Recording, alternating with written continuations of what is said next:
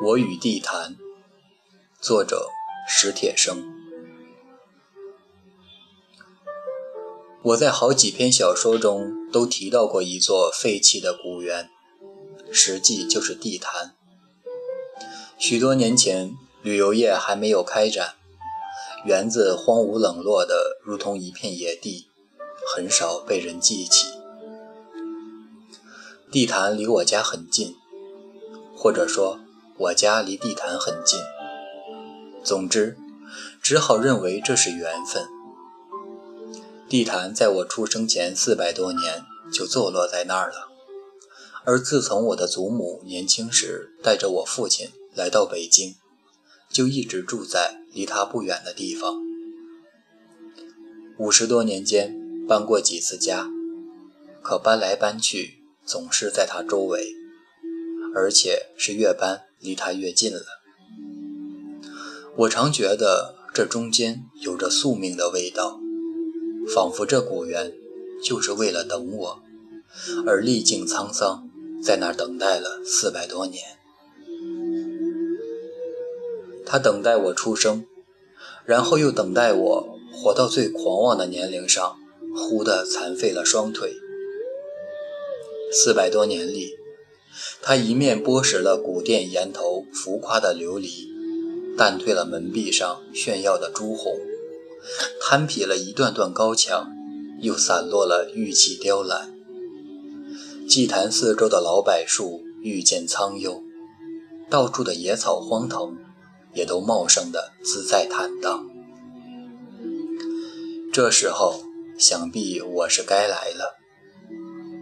十五年前的一个下午。我摇着轮椅进入园中，他为一个失魂落魄的人把一切都准备好了。那时，太阳循着亘古不变的路途正越来越大，也越红。在满园弥漫的沉静光芒中，一个人更容易看到时间，并看见自己的身影。自从那个下午，我无意中进了这园子。就再没长久的离开过他。我一下子就理解了他的意图。正如我在一篇小说中所说的，在人口密集的城市里，有这样一个宁静的去处，像是上帝的苦心安排。两条腿残废后的最初几年，我找不到工作，找不到去路。忽然间，几乎什么都找不到了，我就摇了轮椅，总是到他那儿去，紧卫着那是一个可以逃避一个世界的另一个世界。我在那篇小说中写道：“没处可去，我便一天到晚耗在这园子里，跟上班下班一样。别人去上班，我就摇了轮椅到这儿来。”园子无人看管，上下班时间，有些抄近路的人们从园中穿过，园子里活跃一阵，过后便沉寂了下来。园墙在金黄黄的空气中斜切下一溜阴凉。我把轮椅开进去，把椅背放倒，坐着或是躺着，看书或者想事。卷一叉树枝，左右拍打，驱赶那些和我一样不明白为什么要来到这世上的小昆虫。风儿如一朵小雾，稳稳地停在半空。蚂蚁摇头晃脑地捋着触须，猛然间想透了什么，转身疾行而去。瓢虫爬得不耐烦了，累了，祈祷一会儿。便支开翅膀，忽悠一下升空了。树干上留着一只蝉蜕，寂寞如一间空屋。露水在草叶上滚动、聚集，压弯了草叶，轰然坠地，摔开万道金光。满园子都是草木竞相生长弄出的响动，稀稀碎碎，片刻不息。这都是真实的记录。园子荒芜，但并不衰败。除去几座殿堂，我无法进去；除去那座祭坛，我不能上去，而只能从各个角度张望它。地坛下的每一棵树，我都去过。差不多，它的每一米草地上都有过我的车轮印。无论是什么季节、什么天气、什么时间，我都在这园子里待过。有时候待一会儿就回家，有时候待到满地上都亮起月光。记不清都是在它的哪些角落里的。我一连几个小时专心致志地想关于死的事，也以同样的耐心和方式。想过我为什么要出生？这样想了好几年，最后事情终于弄明白了。一个人出生了，这就不再是一个可以辩论的问题，而是上帝交给他的一个事实。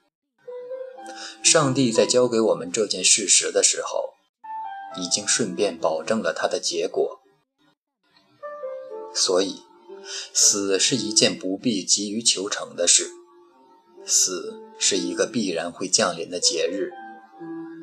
这样想过之后，我安心多了，眼前的一切不再那么可怕。